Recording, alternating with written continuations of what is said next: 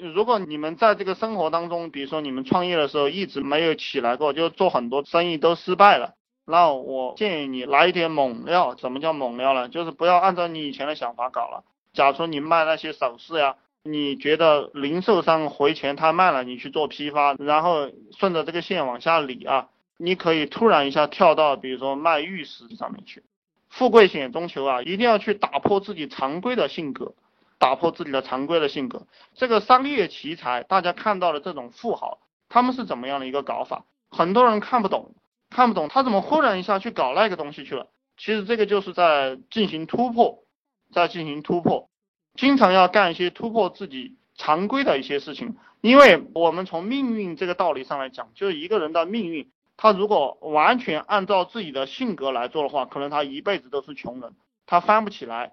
那如果把这个性格突破了过后呢，你的命运可能就改变了。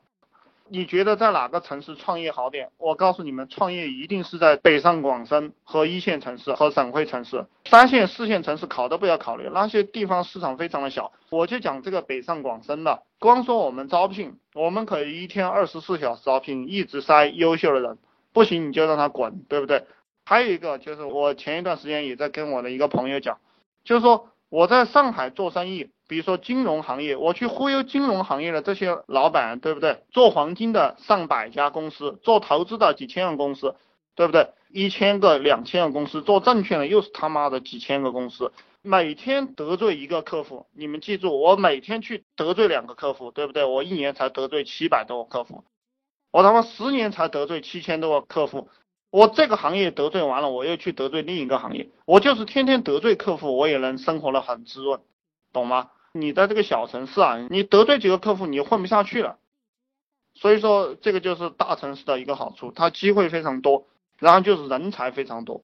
你在你那个小城市，你招一个人，对不对？你得罪他了，他走了，然后你半天也招不到人。特别是有些傻逼，他在这个乡村里镇上创业，那这个就更加坑爹了。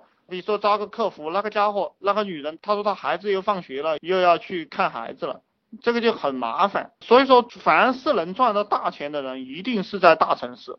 那个小城市里面没有什么赚大钱的人。比如说那个小城市或者是小镇上，他开个超市，他就觉得他非常牛逼了。他买个面包车，我靠，周围的邻居都羡慕的不得了，对不对？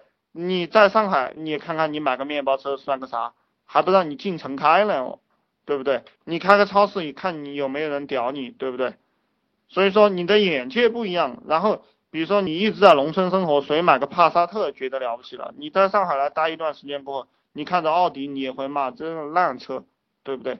随便谁都开个烂车，保时捷满街跑，你的格局提上去了，然后你招人也好招，你的得罪了客户也多，对不对？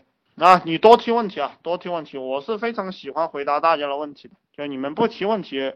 我就不知道你们到底是需要啥，然后我再讲啊，招人呐，招人大家就去招那个二十五岁以下的，年纪大的不要要，年纪大的人很多人都废了，特别是上过几年班的，他不听指挥又认为自己很牛逼，他又赚不到钱，对不对？又懒，然后又比较油。其实这个年轻人啊，刚刚毕业的这个混过一年社会的这些小伙子，你带一带，他思维跟得上，训练起来非常的快，而且他有冲劲，他有冲劲，他几下就发展起来了。